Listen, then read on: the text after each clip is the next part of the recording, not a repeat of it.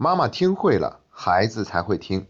家长朋友们好，欢迎来到妈妈你听，我是李小闯。马上就要到期末了，这几天学校已经在陆陆续续的进行期末考试，再过几天孩子们就要回到学校领期末的成绩，到时候又是一片几家欢喜几家愁的场面。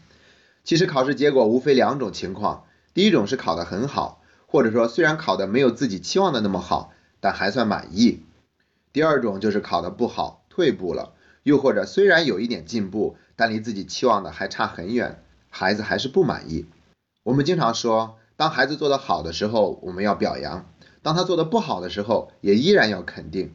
总之，我们不以结果论孩子。无论怎样，我们都不能减少孩子的力量，而是要继续增加孩子的力量。那今天我们就来谈一谈。面对孩子的期末考试成绩，我们要怎么表扬和怎么肯定？首先，第一种情况就是表扬。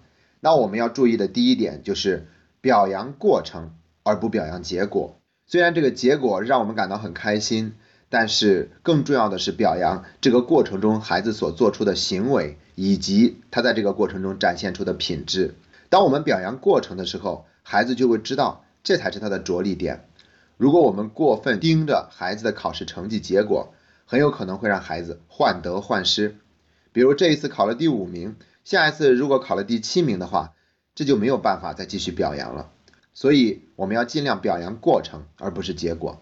第二点，夸努力，不要夸聪明。努力它分各种各样的程度，而聪明要么就有，要么就没有。所以有一个科学家曾经做过测验。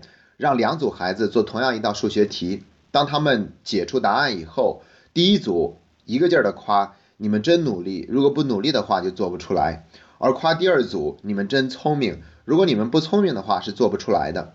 然后他们重新给孩子发数学题目，这一次有难、中、易三个程度任他们选择。被夸聪明的那一组，他们就更倾向于选择难和中等的数学题。而被夸聪明的那一组，他们就倾向于选择容易的问题，因为他们害怕一旦做不出题，自己就变成一个不聪明的孩子了。所以，聪明反被聪明误，我们要尽量夸孩子努力，这才会让他变得越来越好。第三，我们可以问一个问题，那就是你是怎么做到的？这一次你考得这么好，你是怎么做到的呢？孩子可能因此会说出一二三四来。比如我提前预习，上课认真听讲，课后还会做认真的复习，所以我才会考这么好。那我们要及时给予肯定，说哦，原来你是这样做的，只要你这样做，就会越来越好。这是我们今天要说的表扬的三点，同时还有一些提醒，那就是不要在表扬的最后忽然提出一句说，虽然你考得很好，但是千万不要骄傲哦。还有一句，那就是下次继续努力。这些话已经跟表扬没有任何关系，只不过我们习惯性的去这样表达。所以，如果我们真的非要说的话，我们可以对孩子这样说：“我相信你下一次会做得更好。”还有一句话是“真替你感到高兴”，这句话可不可以说呢？这句话可以说，“真替你感到高兴”。这句话非常注意界限，让孩子会感觉考试是他自己的事情。但是这句话一定要稍微靠后一点说，否则孩子就会觉得。他考试的一个好成绩都转移到了我们高兴还是不高兴上面来了。我们还可以对孩子说：“你考得这么好，看得出你很开心。你开心的时候，我也感到特别的高兴。”这就是关于表扬。接下来我们再谈一谈，如果孩子考得不满意，这个时候我们要怎么肯定？我们要重提一个词，那就是同理心。同理心就是要学会设身处地的换位思考。这个过程中，我们不评价、不否定、也不说教。更重要的一点就是我们不劝说。我想我们不否定、不指责，大家都是明白怎么做。那不说教，大家也可以忍住。至于不劝说，往往是很难做到的。因为我们看到孩子不高兴的时候，我们就总想让他高兴起来。其实我们要允许他跟这个情绪待一会儿，这对他来说也是一件好的事情。所以我们要分三层来去肯定。第一层肯定是肯定孩子的情绪，肯定孩子情绪的方法。就是重复孩子说的话，比如我们问孩子这次考试成绩怎么样呢？孩子会说，哎，考的不好，跟我想象的差的太远了。那我们就会重复一句，哦，你觉得考的跟你期望的还差得很远，看起来你有一些失落，是吗？所以我们要重复孩子的话，然后用一个情绪来形容他，同时向他确认是不是这样，这样就会鼓励孩子去表达更多。那这个时候我们需要认真的聆听就好，无论他说了多少的借口，是考试的时候房间太冷了，还是老师出的题太难了，怎样怎样，我们都不做任何的评价，只是去听，孩子能说出来就是好的。如果孩子只是简单的说了一句是的，那我们就要对孩子说。原本想让自己考得更好一些，结果却是这样子，的确让人很沮丧。第二层肯定就是肯定孩子的行为，我们可以在孩子充分表达完以后，对孩子说：“最近这几个星期，你比之前花了更多的时间在学习上，作业也比以前写的工整，玩电脑的时间也缩减了不少。我能感觉得到你在很认真、很努力的去准备这场考试。”这个时候，我们在肯定孩子的行为。当然，有的孩子可能会否定我们这样说，他们会说我没有认真准备，我太骄傲了，我太大意了，根本没有认真的复习。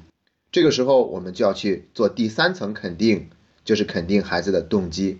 嗯，的确你在考试之前是有些放松的，不过那样乐观的态度去面对考试，终究是一件好事情。当然，如果我们能在提前努力一些，做更充分的准备，那就会更好了。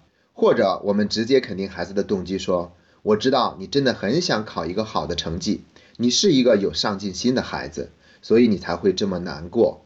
当我们这样去跟孩子沟通的时候，孩子就更能够把自己不好的情绪充分释放出来。一旦情绪得到了合理的处理，接下来我们就可以一起去探讨，我们要怎么样做才能保证下次做得更好。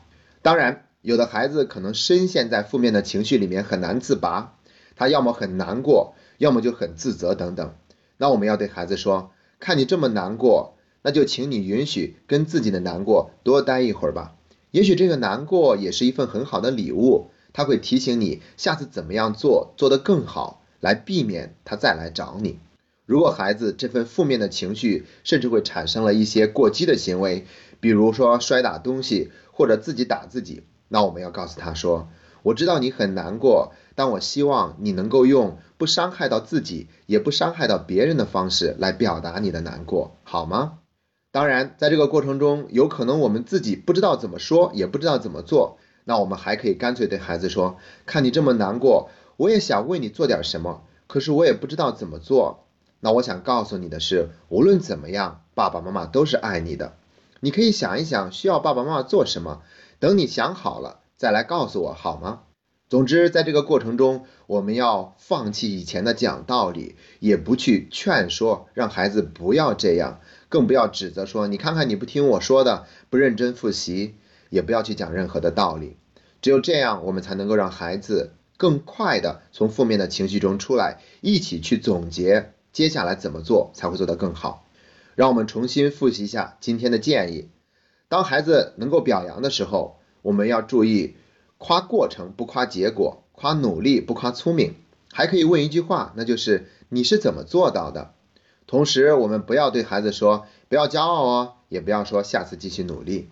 当孩子考得不好的时候，我们要保持同理心，进行三个层次的肯定。第一个层次的肯定是肯定情绪，那方法是重复孩子所说的话，然后表达成一种情绪，然后再向孩子确认，继续听孩子表达更多。第二层次是肯定行为，第三个层次是肯定孩子的动机。如果我们这样做，孩子情绪依然无法平复，那我们就允许他跟那份难过的情绪多待一会儿。希望这个期末的考试成绩，无论结果怎样，我们都能够给孩子增加更多的力量，同时赢得孩子的信任。希望今天的分享能够帮助到大家。